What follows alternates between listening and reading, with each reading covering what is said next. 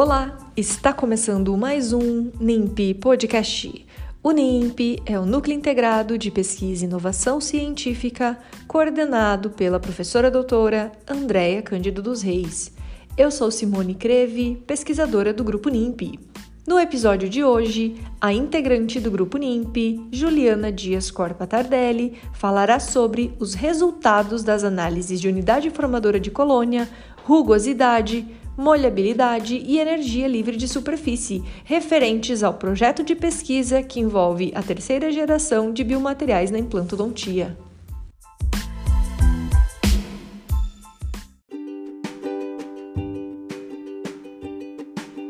Olá, sou Juliana Dias Corpa Tardelli, integrante do grupo de pesquisa NIMP, coordenado pela professora doutora Andréia Cândido Seis, da Faculdade de Odontologia de Ribeirão Preto, FORP USP apresento, neste podcast, o projeto intitulado Ligas de Beta-Titânio, a terceira geração de biomateriais em implantodontia, análise das propriedades físicas, químicas, mecânicas e biológicas de discos de titânio 35 nióbio 7 zircônio 5 tântalo e titânio 6 alumínio 4 vanádio, obtidos por usinagem e manufatura aditiva. Neste podcast, abordaremos a análise de unidades formadoras de colônia frente a Staphylococcus aureus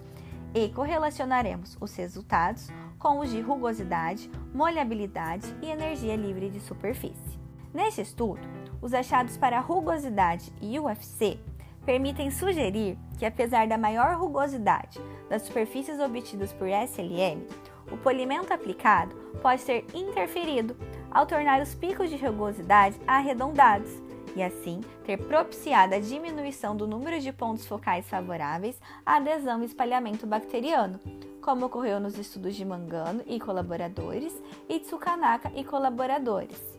De acordo com a revisão de Gittens e colaboradores 2014, bactérias apresentam preferência para adesão em superfícies de mesma hidrofilicidade, ou seja, bactérias hidrofóbicas preferem superfícies hidrofóbicas e bactérias hidrofílicas superfícies hidrofílicas. A bactéria avaliada nesse estudo, Staphylococcus aureus, é considerada pela literatura como hidrofóbica, no entanto, apesar dos grupos avaliados serem considerados hidrofílicos, ângulo de contato da água em relação à superfície inferior a 90 graus, houve sim a formação de colônias bacterianas, fato atribuído ao desenvolvimento de mecanismos de adaptação obscuros a este trabalho, porque não foram realizados ensaios biomoleculares para melhor compreensão da cinética de colonização bacteriana nas superfícies avaliadas. Para a molhabilidade, não houve diferença estatisticamente significativa para a técnica de manufatura, o que pode ser atribuído à técnica SLM resfriar rapidamente a superfície, impossibilitando a entrada de água nos poros, pois estes foram preenchidos previamente por ar, propiciando desta forma o aumento do ângulo de contato, apesar da maior área de superfície das amostras SLM, quando comparadas às usinadas. Enquanto que para ligas,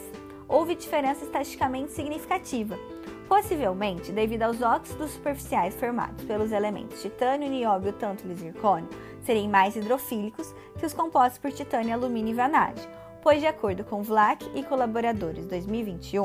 o estado de valência dos íons metálicos influencia a molhabilidade das superfícies de titânio oxidado. De acordo com a literatura, quanto maior a energia livre de superfície, maior a bioatividade de uma superfície, por favorecer a absorção de proteínas e células ósseas e assim reduzir a adesão bacteriana, por diminuir o número de locais para sua colonização.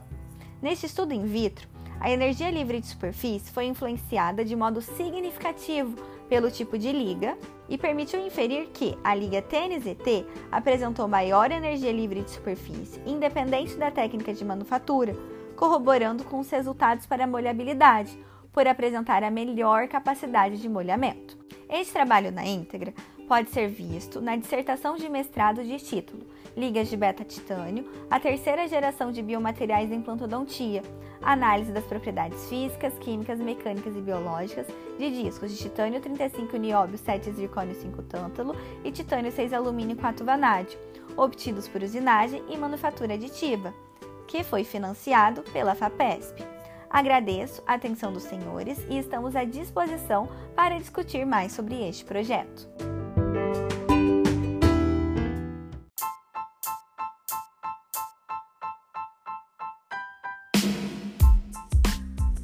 Agradecemos a integrante do grupo NIMP, Juliana Dias Corpa Tardelli, por apresentar os resultados microbiológicos e correlacioná-los com rugosidade, molhabilidade e energia livre de superfície. Siga as novidades do NIMP no Instagram NIMP. Esperamos vocês no próximo episódio NIMP Podcast.